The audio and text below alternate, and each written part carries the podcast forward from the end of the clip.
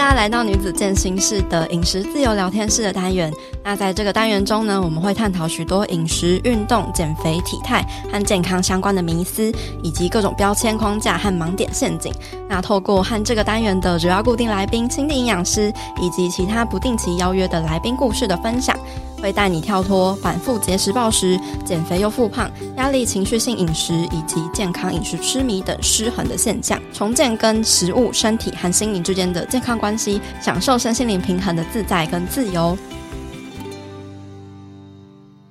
我们频道早期第四十二集和第四十三集的节目中，有跟大家分享过所谓的 diet culture 的概念。那有一些我们节目的老听众、老粉丝可能会对这个名词比较熟悉，但我相信大部分的一般社会大众对于这个名词呢，还是蛮陌生的。那不管你有没有发现，diet culture 其实也就是所谓的节食减肥文化，或者叫做瘦身文化。那这样的文化呢，早就已经深入了我们的生活，甚至是融入了我们的骨子里。你可能会很常听到各种外在的资讯，或是脑袋里面的声音告诉你：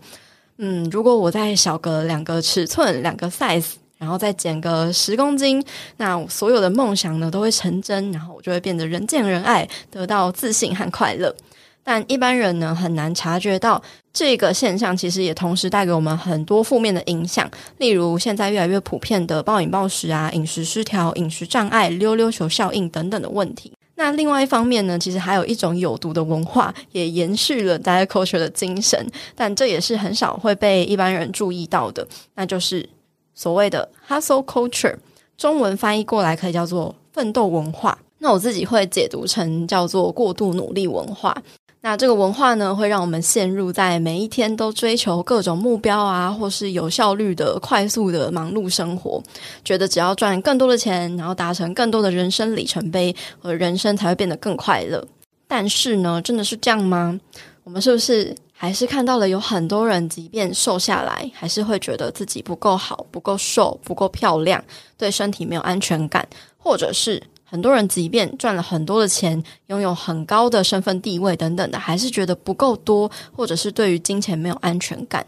所以呢，我们今天的饮食自由聊天室呢，就要和青蒂营养师来一起深入聊聊这两种看似不同，但本质却是很相似的这个文化现象对我们造成的影响。那也会跟大家谈谈所谓的自律、成功、理想的样貌的迷思。那最后呢，希望我们都可以。透过今天的分享，可以去跳脱这些看似诱人，但长期却可能是有害我们的这个文化风气。其实我还蛮开心，今天可以聊到这一块的。老实说，hustle culture 这一个在呃美国的文化里面，其实已经盛行了蛮长一阵子了。那所以就很期待可以跟佩佩今天来聊聊 diet culture 跟 hustle culture 这两个的相似之处。然后怎么样会让我们觉得好像有一种同感，就是被困在里面的感觉，好像越活越累的一种心态。嗯，没错。那我们就首先来聊聊到底什么是 diet culture 呢？那简单来说，之前我们有在这个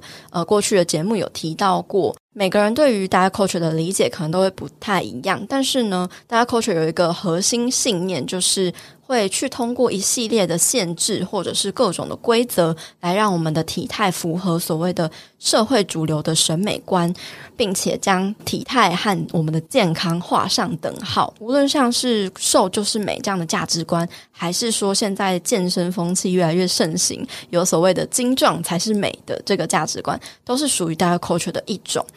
那台湾其实没有正式这个翻译的名词，所以我们这边呢。就翻译叫做节食减肥文化，或是叫做瘦身文化。那心理营养师会怎么去看这个文化呢？哇，diet culture 这个东西真的是我们可以讲得很深入，那也可以讲得很、嗯，大家可以先一目了然的东西。那我觉得 diet culture 简单直翻的话，确实就是瘦身文化跟减肥文化。那这个瘦身文化呢，更低调一点来讲的话，就是以把瘦身崇尚为是。美丽崇尚为是健康而做的一个呃文化风气，跟很多很多的相关的资讯，跟一些去推崇它、去 promote 它，去让大家想要去活出像这样子的一个瘦身等于健康的一个呃 lifestyle。那其实总结来讲呢，diet culture 会给你想要的一个心态跟思维呢，就是你会希望，你甚至会觉得这是必要的。拿自己的身形、拿自己的饮食、还有体重等等的数值来和其他人做比较。感觉好像应该要在某一个数值范围之内，你才是正常，你才是健康的。于是，当你可能没有达到这个所谓所谓节食文化或者是瘦身文化给定的一个既定的标准的时候，会让你感到非常没有自信。可能你会觉得我需要花更多的力气才能成为一个健康的你，或者是更好看的你，或者是你才能受到大家喜爱和欢迎。这个呢，就是一个反复循环，瘦身文化会让我们越来越不敢相信自己，越来越需要去依赖到我们外界的很多很多复杂的资讯，甚至很多不同版本的资讯。好，那再来我们来分享 hustle culture 的概念好了。hustle culture 呢，其实就是所谓大众主流认知的成功人士的样貌。例如说，我们从小被教育要考高分啊，考前几名，考好学校，出社会进大公司工作，然后越升越高，有很多光鲜亮丽的头衔和身份地位、权力等等。那会用我们的生产力、头衔、身份、位阶、学历跟收入去断定我们个人的自我价值。Hustle culture，其实这个 hustle 一开始，呃，我们用这个词呢，它原本单纯的意思是我们加快脚步。所以我们很常听到的是，比如说像是高中、大学时期，如果你有在加入到学校的一个呃运动社团的时候，你常常会听到我们的教练会跟你说，呃，快一点，快一点，加快脚步的这个，我们就会说 hustle hustle hurry up 的感觉。那这样子的 hustle 的概念会让我们觉得好像，诶，我们就应该要马不停蹄，不能所谓的中文来讲就叫做虚度光阴哦。感觉好像你只要一休息，你只要 take a break，那你就是在虚度光阴，就是在浪费时间。而 hustle culture 想要给你的概念呢，就会比较像是需要让你没有间断的休息，一直不断的往前，呃，一直需要去更努力、更突破自己，然后才能成为一个更好的人。而并没有去观察到说，我们怎么样去接受现在完整原本的自己，去欣赏自己，去可能慢下来，去让自己去做一个呃充电或者是休息的一个动作。那很多时候呢，hustle culture 后来衍生出来的，会给你更多更多的规则，像是比如说，我们只要奉公守法、按部就班啊，跟着既定的这样子的形式走。比如说，我们就是考到好的大学，啊，找到好的工作，有一份不错的收入，于是你的人生就可以一帆风顺，你也可以因此可以得到快乐。像这样子的部分，也是一个非常经典，不论是西方还是东方文化里面的一种 hustle culture。那有时候你在网络上也会看到更多的贴文，通常它会被包装成一个叫做 motivation，也就是让你去励志、去激励你的人心的这一种图文哦，对，语录。所以像是。呃，比尔盖茨啊，或者是之前的啊，Steve Jobs，也就是之前的苹果创办人，那他们是几点起床的呀？他们的一天生活是怎么过的呀？他们怎么运用时间的啊？可能夜深一两点才会睡觉等等的。那我们就觉得哇，那他们都这么努力，他们这么有名了，我们是不是应该要牺牲睡眠，像他们一样，我们才有办法成功呢？才有办法受到欢迎呢？才可以赚到钱呢？他们做了什么？我们又应该怎么去学习他们？其实这些也都算是一种 hustle culture。对，其实我想要先就是声明一点，就是我们并没有要谴责或是打击，不是说这些东西是错误的，而是希望提出来，然后让大家去有一个反思的空间，去意识到说这些文化对我们的影响是什么。那我们是否真的要就是活出这样子的一个样板？这真的是你想要活的生活吗？总结一下说，这个 diet culture 跟 hustle culture 有几个还蛮类似的一个现象，大家可以去比对一下。例如说，在 diet culture 里面呢，会认为说，嗯，我们的体重数字跟体态是等于我们的个人价值的。那在 hustle culture 里面会说，哎，生产力、效率、头衔、位阶等等的，是我们的个人价值。好，再来，在 diet culture 里面呢，会说理想的体态身形是需要付出努力而得来的。那在 hustle culture 里面，会是说努力才会有所回报，一分耕耘一分收获这样的概念。再来，嗯、呃，diet culture 会去合理化饮食失调的行为，例如我们会看到很多的呃，可能网红啊，或者是呃比赛的选手啊等等，他们可能会在 social media 上面去。有一些暴食的展现，可是他们因为过去可能是备赛啊，或者是长期的减肥，然后他们说哦，这个叫做 cheat day，可是其实是在其实是在暴食，然后是在合理化这个饮食失调的行为，可能不到真的失调，但是就是有一个饮食的失衡的这个行为现象。那在 Hustle Culture 里面呢，会去合理化过度工作和忙碌的生活，然后将自己燃烧殆尽的行为，这个就蛮相似的。那在 Diet Culture 里面，也会预设每个人都渴望自己能够变得更瘦、更小。那可能男性的话，会是希望自己变得更壮。那在 Hustle Culture 里面，会预设每个人都要成为精英、成功人士、人上人 这样子的概念。好，那最后呢，可能在 Diet Culture 里面会去比较说，哦，那些大体积身形的人是不好的人，嗯、比较瘦瘦高高细细的人才是比较好的人。所以这些较大体积身形的人，就可能就会被边缘化。那在 Hustle Culture 里面呢，可能就是那些不符合一般正常标准的人，例如说，可能是有心理或是生理障碍的人，他们会被边缘化，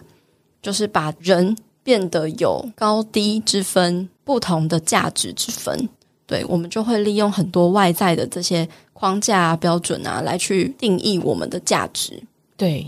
我觉得这五个点是非常非常好，让大家可以去再做对等的一个比较，就会发现哇，原来它是一个很类似的概念。那有一个核心的要点就是，我们要去遵守规则。那这些规则从哪里而来的？大家有时候真的会很疑惑，觉得奇怪了，好像每天生活想要做自己，但是永远说着做自己，却不知道该怎么做自己。因为这样子的 culture，不论是 diet culture 还是 hustle culture，这两个的文化跟这两个的规则根深蒂固到我们认为所谓的做自己，变成有点像是诶。没有办法去控制，或者是有点脱序，或者是所谓的刚刚佩佩讲到的，你不符合标准，你标新立异，于是呢，大家可能就会用异样的眼光来看你，或者是对你有一些其他的评价。那在导致一个负面的循环，会让你再去想要去更比较，可能再让你觉得更没有自信，可能会让你觉得所谓的做自己其实是不被大家给认同的。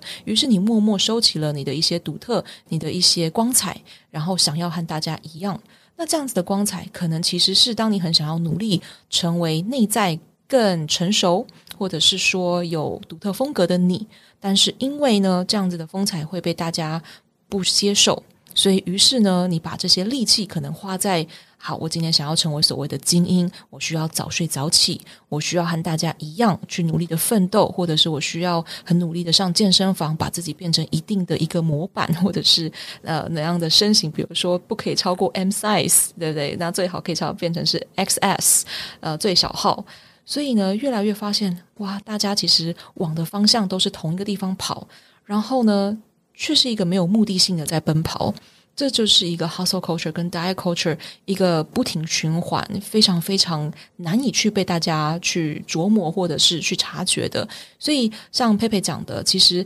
呃，今天这个题目呢，是并不是说我们想要 anti diet culture，或者是说去排斥、去抵制它，或者是刻意要攻击它，而是会用不同的声音来让大家听听看，诶，好像是有这样子的一个状况出现。那当我们遇到发现好像是类似 die culture 或 hustle culture 在呼唤我们，或者是想要引导我们去往哪个方向走的时候，我们有没有办法可能稍微慢下来，去反问或者是反思这一块，到底它究竟适不适合我需要去走的这条路呢？还是它在剥夺我的独一无二的光彩呢？刚刚新店营养师聊到说关于衣服尺寸的这个问题，可能很多人会对于就是我还能够穿得下。国小或是国中的这个衣服的 size 而感到骄傲，就是可能很多那种长辈啊、妈妈啊，都不是都会这样子嘛？就是说哦，现在你看我还我还拥有这个十八岁少女的那个腰，这个尺寸呢，我都还塞得下。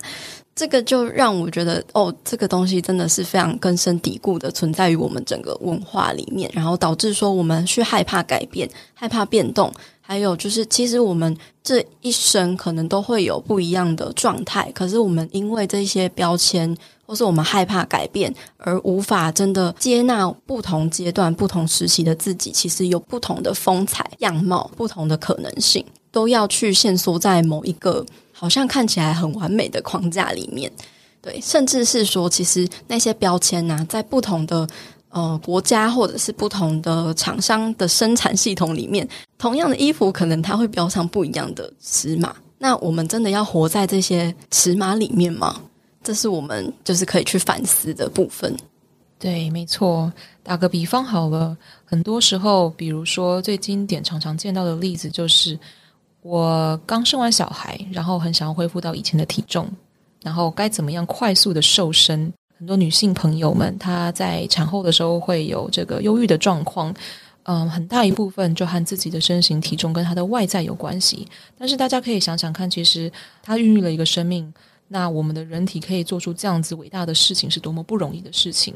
那可是呢，因为我们真的也太着重在于，呃，节食文化，它想要告诉我们的是，我们需要回到以前的样子，我们需要回到生产前之后那个苗条的身材，或者甚至是我的励志是我想要回到，可能是我穿下我的婚纱洋装的时候的那个时候的样子。但是。确实，我们所谓讲的 set weight point，或者是我们在每一个人生的阶段都会有自己的健康的维持，那体重也是一样的。但是呢，所谓的健康才应该是我们需要去放重心在那个那块上面的，而不是体重。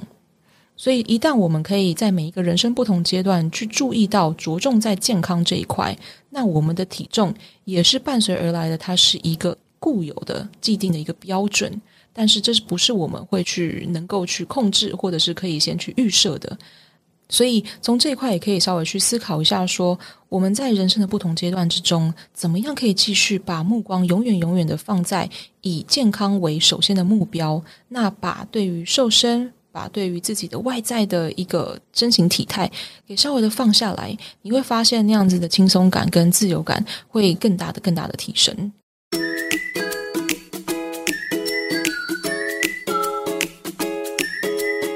阳光豆米浆营养商谈室，本期节目由统一阳光赞助播出。很多时候，计划赶不上变化，与其过度执着，紧抓不放原本失去的，何不看看自己获得的呢？还好，只要散步到超商，就可以买到统一阳光豆浆，轻易的获得让自己活力又健康的机会。推荐给大家，每一天都要给健康来点阳光。统一阳光无加糖黑豆浆。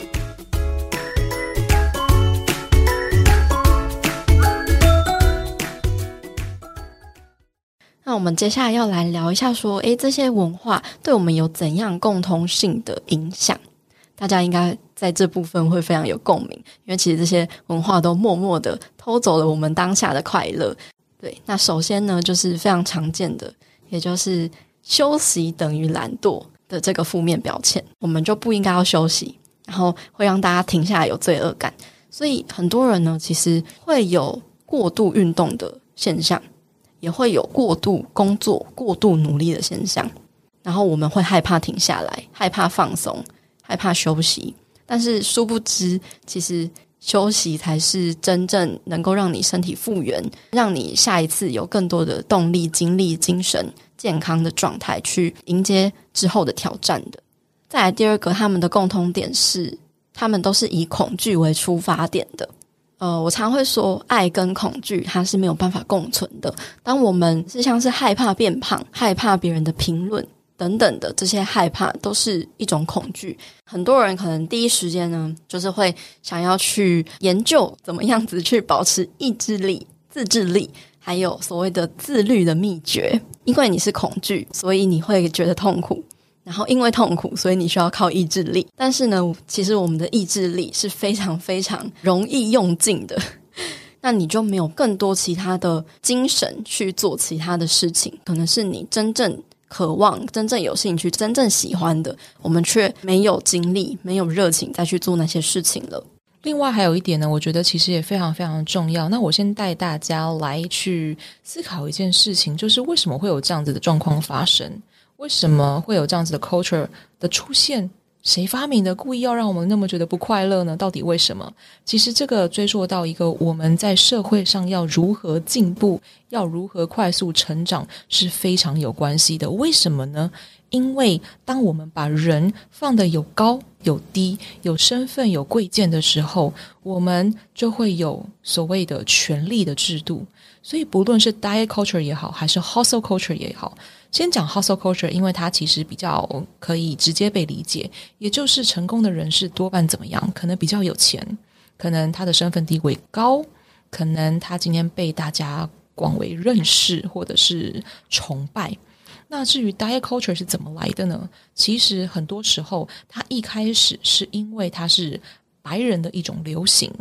当白人开始推崇了这样子的瘦身文化跟这样子的风气之后，许多其他中产阶级或是比较所谓低阶的人呢，他们为了向往可以崇尚这样子的一个。嗯，高尚的境界，于是他们也要透过努力来想要继续跟上这样子瘦身的流行，所以这都是在我们社会里面把人做成不同的一个归类和一个框架的时候，你是哪一类的人？你是什么样子的人？你在这个金字塔里面，你是在哪一个阶级里面的？有这样子区分，让社会变得好像很简单，可以来分配归类不同的人群、不同的种族。Diet culture 其实也是类似的道理，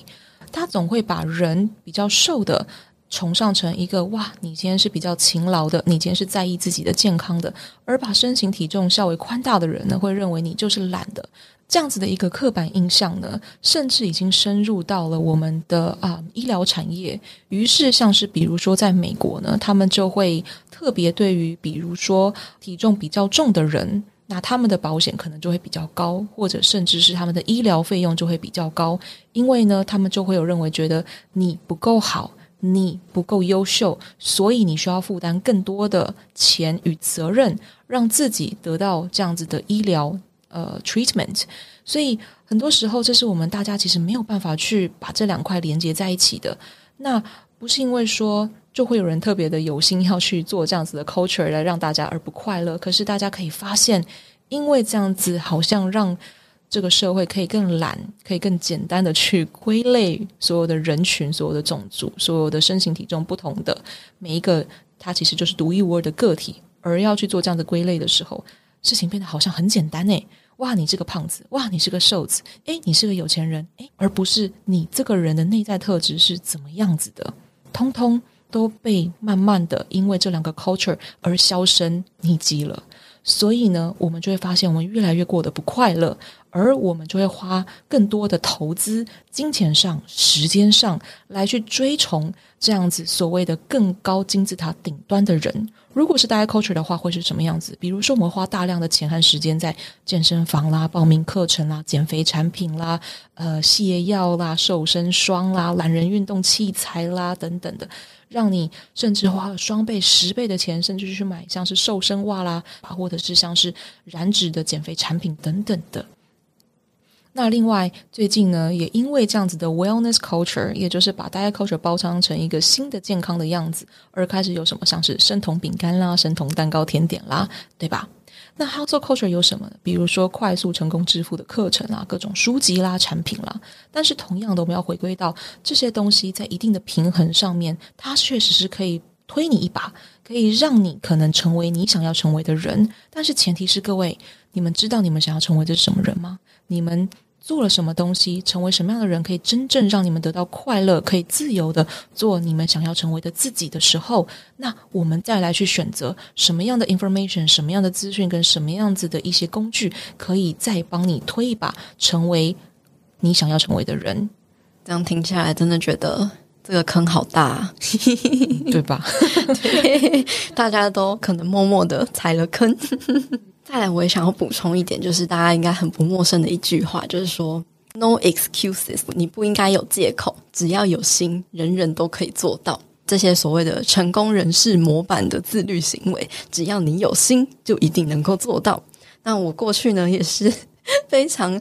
遵从这样子的信念，后来就是渐渐的，呃，我的生活习惯改变，甚至是我的呃年龄改变，我的生活重心也改变。有些东西是没有办法真的有心就可以做到的，例如有些人可能就是妈妈有自己的事业，要诶养家养育小朋友，真的就是很难有自己的时间。如果说这样子一句话，有心你一定就能够做到，的确看似是非常激励，没错。但是如果我们真的没有办法做到的时候，我们就会因此而又把自己贴上一个懒惰的人啊，或者是啊我就是没心啊等等的，就会陷入一个。负向的循环，就认为自己就是失败的人，然后用一个二分法，你不是做到最好，要么就是摆烂，会有的这个非黑即白的陷阱。刚刚提到这个自律啊，其实我也蛮想和大家分享什么叫做真正的自律哦，因为其实它跟这个 diet culture 还有 hustle culture 里面有一个很密切的连结。大家有没有发现？好像就像刚刚佩佩说的，只要你有心，你就可以做到。有志者事竟成啊！天哪，这句话从几百年前就传到现在了，对吧？所以大家就会觉得说，不对，我只要意志力够坚强，我只要够自律，我就可以完成 anything。Everything 就可以成为超级有钱、超级瘦、超级美的人，是吗？但是呢，我们就会发现，我们忘记了什么才叫做真正做独一无二的你自己。所以，这个自律呢，我想问大家的是：这个律究竟是围着什么在转的？就是你的重心到底摆在哪里？那你有你的风格，别人有别人的风格；你有你的人生，别人有别人的人生。所以，其实所谓的自律，并不是想要。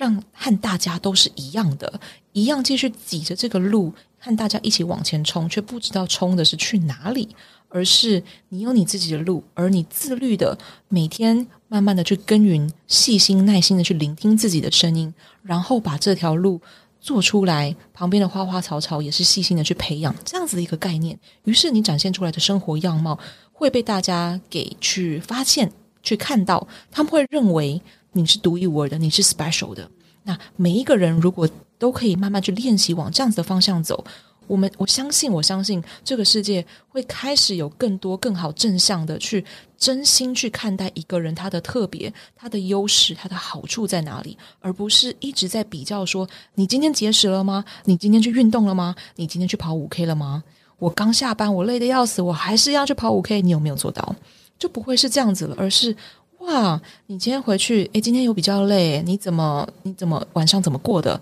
哦，我可能今天放松去泡了个澡，诶，不错。或者是别人可能想要去读本书，或者是另外一个人可能会希望跟他自己的最亲密的人躺在沙发上一起看 Netflix。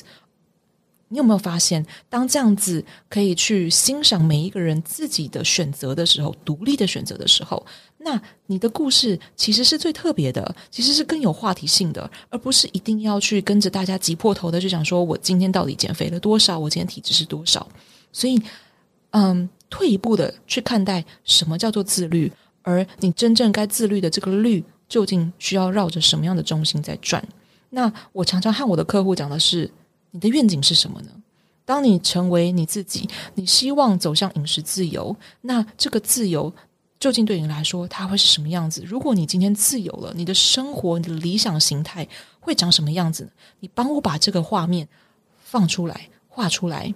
我要讲的是，我们每个人其实都是有这二十四个小时。那如果你今天可以把你的愿景画出来的时候，你会发现，我们就可以更有效的去把这个二十四小时做一个归类，去做一个。规划，把真正你喜欢、你在意、你觉得有意义、会让你继续有一个正能量的一个嗯生活形态，运用这非常非常珍贵的二十四小时，把它做出来。你对得起你的身心灵，这个 self care 其实才是最重要的，也是我认为自律一个核心的一个条件，是你怎么样无时无刻在二十四小时每分每秒可以 take care of yourself。可以 live to be yourself，心灵的声音，其实在一个这样子 diet culture 跟 hustle culture 非常大声的时候，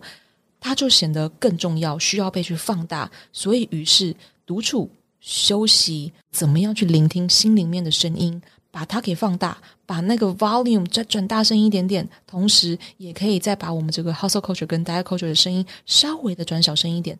这样子，你的自律就会发现，它其实越练。越去执行，就会越顺心。那这个正能量，这个一样的一个这个循环，就会发现它其实可以让你越来越省心的一件事情。